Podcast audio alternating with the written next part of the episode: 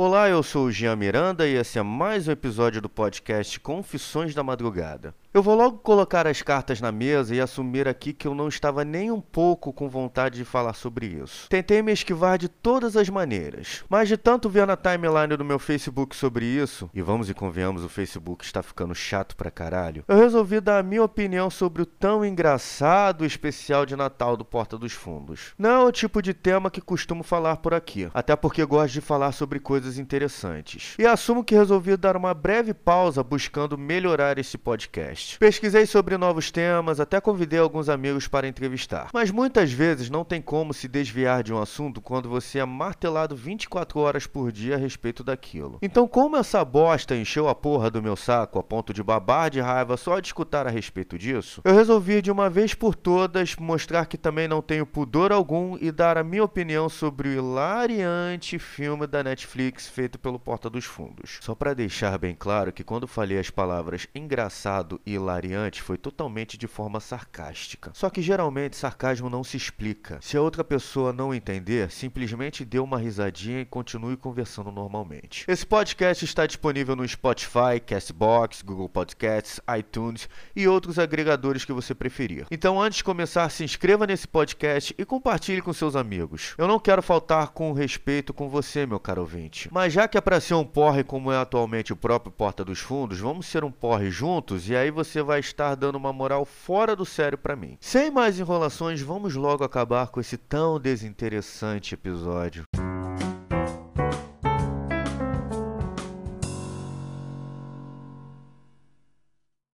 Está chegando o Natal, as boas festas, o momento que todo mundo se une com apenas um só propósito. E pode ter certeza que não é para comentar sobre esse tipo de coisa. E se você é do tipo de pessoa que não é capaz de ter uma conversa saudável com alguém sem colocar a sua ideologia em primeiro lugar, simplesmente pare de escutar esse episódio. Peço para que troque por episódios anteriores se desejar ou até escute outros podcasts. Porque eu não quero que fique bravo comigo só porque é incapaz de parar para raciocinar um pouco sem precisar ter um pedestal de ideias equivocadas que lhe dá suporte mental o tempo todo. E não quero ter que ficar lendo um monte de mensagens cheias de mimimi só porque você não é capaz de sair de um templo e ver o que tem além da porta que o prende lá dentro. Então vou ser justo em te dar esse aviso para não termos problemas um com o outro depois, beleza?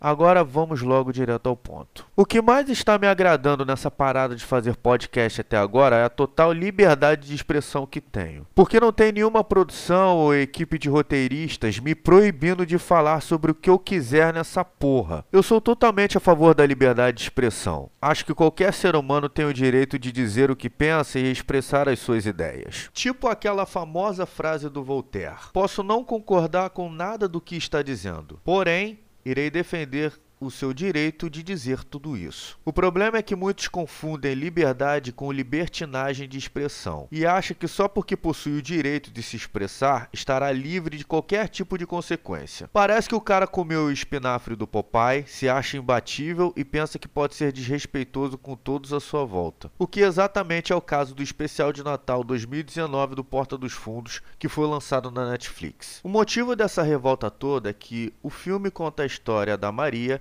que decide reunir o bairro todo com a intenção de fazer uma festa surpresa para Jesus. E quando o momento finalmente acontece, percebem que Jesus volta para casa com um cara chamado Orlando. Resumindo toda a história, nesse filme Jesus é gay. Sim, eu li tudo isso na internet antes de montar o roteiro desse episódio. Até porque não vou perder 46 minutos da minha vida assistindo essa merda. Só de olhar o trailer já notei três coisas. Primeiro, o cenário é totalmente construído de forma despretensiosa. Segundo, tanto o roteiro quanto as piadas foram feitas para chamar a atenção e serem ofensivas. E terceiro e o mais importante, Deus no filme é retratado como um babaca arrogante e debochado. Vamos e convenhamos, já foi época que o Porta dos Fundos era engraçado. Isso em muitos vídeos independentemente do tema. Já teve vídeos com temas cristãos que achei engraçados, como quando eles contam a história dos Dez Mandamentos, ou daquele que Noé chama dois caras para pegar um urso com o objetivo de levar para a arca. E também quando fizeram da história do pastor que começa a conversar com uma pessoa que está incorporada pelo demônio. Nota-se que existe diferença entre fazer piada com religião e com fanatismo religioso. Porém, o que vale no final é se realmente é engraçado. Eu não tenho problema nenhum com humor negro, sarcástico, ácido. A única coisa que vai valer no final é se você realmente for engraçado. E não é o caso desse filme. Só de olhar o trailer é de se notar que a interação é de chocar os mais moralistas e religiosos no seu geral. Tudo foi montado e editado para ser ofensivo. Não existe talento ou atuação notória e o filme se sobrevive apenas da polêmica. E na boa, o único que salva todo o elenco do Porta dos Fundos é o Rafael Portugal. Principalmente naquele vídeo que ele contracena com João Vicente de Castro que se chama Porrada. É um humor inteligente, criativo e que todo mundo pode assistir numa boa. Na minha opinião, é o melhor vídeo do Porta. Porque Fábio Porchat, quando começou o Porta dos Fundos, realmente se mostrou um cara capaz de criar piadas inteligentes. Realmente se mostrou inteligente muito talentoso ao fazer roteiros muito bons. E depois que atingiu o sucesso, simplesmente voltou a ser o Fábio Porchat, aquele mesmo cara de antes totalmente sem graça e que vivia de fazer piadas forçadas. Gregório do Vivier só é engraçado quando está falando sério, porque quando tenta ser engraçado, ele simplesmente não é. E é notório que ele perdeu totalmente o talento quando resolveu colocar o seu ativismo político de esquerda na frente da sua capacidade de atuar. E sinceramente, eu sinto pena das pessoas que curtem assistir o canal da HBO e é obrigado a ter que aturar o programa do Greg News por 30 minutos de pura militância ideológica na TV paga. Tipo, é muito fácil ser comunista assumido tendo contrato com o HBO do capitalismo opressor, não é? O mais sarcástico disso tudo é como a mídia divulga essa notícia. É como se estivesse dizendo: ah, isso é só humor, não precisa levar tão a sério. E tanto a revista Veja como a Folha de São Paulo praticamente avaliaram bem o filme. É, a fucking Folha de São Paulo. Aquela que falou que Rambo é um filme ruim por ser muito violento, sabe? Esses realmente entendem de cinema, hein? Na internet, a petição para a Netflix retirar esse filme já passou de um milhão de assinaturas. Sem falar de vários brasileiros que resolveram encerrar a sua conta no site como forma de protesto. E sabe como o pessoal está lidando com isso? O Gregório do Vivier escreveu uma coluna na Folha de São Paulo como se fosse o próprio Jesus debochando de geral. Fábio Porchat escreveu no Twitter que já está acertando as coisas com Deus. E a Netflix já deixou bem claro que não vai tirar o filme da plataforma. Ou seja, os três estão pouco se fudendo para o protesto de todo mundo, só estão ali para ganhar dinheiro. Porque tanto o Porchat quanto o Gregório conseguiram a atenção que queriam, o que demonstra o total desproviso de talento deles. Só que a galerinha da lacração tá adorando e se aproveitando da popularidade do filme para poder lacrar em cima da sociedade opressora. Engraçado que se fizesse piadas com os islâmicos, por exemplo, a repercussão seria inversa. Iria aparecer um monte de intelectualzinho socialóide na Globo News dizendo que isso é um insulto contra a diversidade cultural. Sabe por quê? Iria acontecer isso tudo porque esse pessoal para frentex cagam de medo dos islâmicos mais radicais e extremistas. Eu não estou falando dos islâmicos em geral, mas daqueles grupos que costumam invadir povos e gravar gravar vídeos decapitando a cabeça das suas vítimas. A galera da lacração é corajosa só quando lhe convém. Mas ir lá zoar o Maomé e o período do Ramadã ninguém quer, né? Porque vamos e convenhamos, essa turminha da lacração é um bando de bunda mole do caralho. E sabem que se fizerem isso, não vai sobrar nada deles para contar a história. É mais impressionante ainda a hipocrisia que existe no pessoal que critica quem está criticando o filme. Esse povo acha ridículo quem está cancelando a conta por causa disso, o que de fato é. Mas acha normal quando o Paulo Vilaça teve a mesma atitude em relação à série O Mecanismo. Provavelmente vai ter um monte desse bando de intelectual que protesta contra a censura, que é a favor da liberdade de expressão,